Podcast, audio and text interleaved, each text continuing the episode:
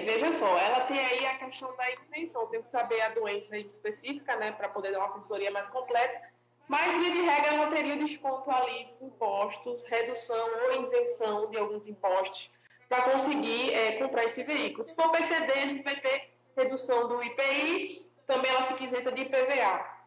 Aqui no escritório também a gente faz essa assessoria, porque eu acabei, vamos dizer assim, mergulhando nesse universo, porque minha mãe tem uma doença degenerativa e ela precisou dessa assessoria para comprar o carro dela. Então, eu acabei tentando para ajudar ela e comecei a ajudar os clientes também. Muita gente tem direito e não sabe né, que pode comprar um carro até com 30%, 40% de desconto com esse, com esse programa do governo. Muita gente não sabe que tem direito a não a isenção até de IPVA. Imagina que maravilha você não pagar mais IPVA.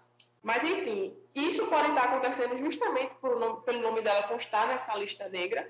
E eu acredito que não tem correlação entre a parte, ela poderia é, facilmente comprar o veículo dela na modalidade PCD, ter esses descontos e financiar o veículo. Mas se o banco não está aprovando, tem que analisar aí o que é está acontecendo, de fato. Né? Se é um problema com o crédito dela, se é um problema no banco, tem que tentar em vários bancos, né? tem que ficar tentando. E assim, uma coisa que eu quero deixar aqui clara, é, eu tenho colegas em instituições financeiras, eu tenho colegas que são gerentes de banco, e eles dizem a mesma coisa. É, os bancos estão puxando o freio mesmo da, da, dos financiamentos, porque a taxa de inadimplência está altíssima.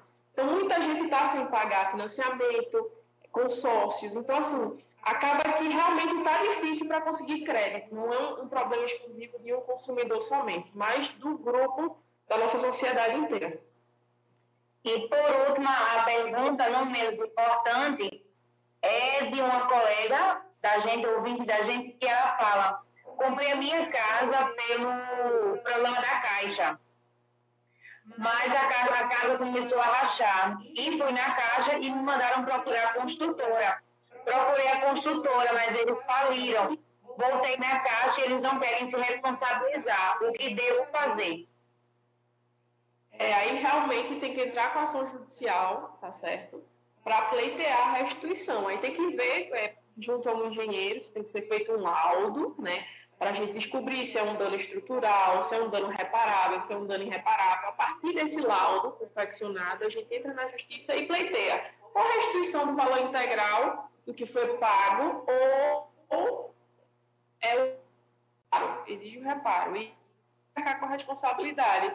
E talvez a construtora também pode ter falido, mas tem algum bem para executar. A gente analisa tudo isso dentro do âmbito judicial mesmo, dentro do processo, entende?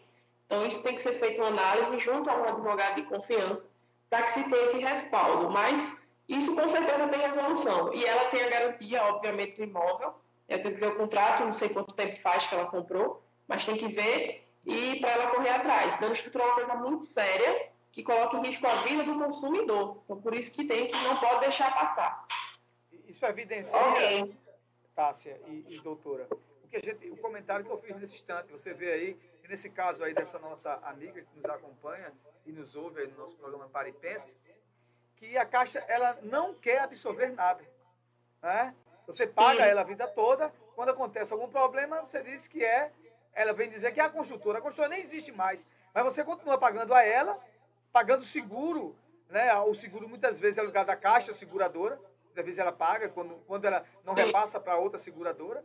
E a caixa lhe cobra, e a hora tem. E aí a doutora falou, é muito importante é, averiguar a questão estrutural do, de onde ela mora, de onde a pessoa mora, né, o contribuinte mora, e vai procurar a caixa, isso não é comigo não. E é com quem? Eu pago a vocês todo mês, não é? É a mesma coisa, você, isso é uma relação, doutor, se eu estiver errado, me corrija, uma relação de, de, de, serviço ou de entrega, de fornecimento. Por exemplo, eu vou, né, é, eu vou aqui é, buscar, comprar uma pizza, uma coisa bem simples, comprar uma pizza e eu peço uma pizza de quatro queijos. Aí chega só a pizza, o cara esqueceu de botar os quatro queijos. E aí? Eu vou cobrar quem?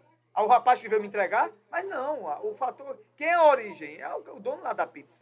O cara vai, devolve e traz uma pizza. Do mesmo jeito, é a Caixa Econômica. Você paga ela todo mês, paga os seguros dela, e depois, ela, quando acontece uma tragédia, ela diz que não se, ela, ela, ela simplesmente não é comigo. E tem, e ela sabe que é com ela, mas ela faz questão.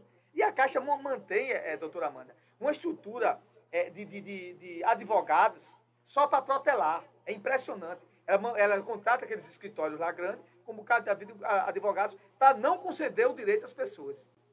Né? É o papel dela, mas que ela sabe que isso é, é, é ilegal, é ilegal, porque a gente está pagando ela. Porque é dificilmente, quando as pessoas entram na justiça, perdem. Dificilmente as pessoas perdem.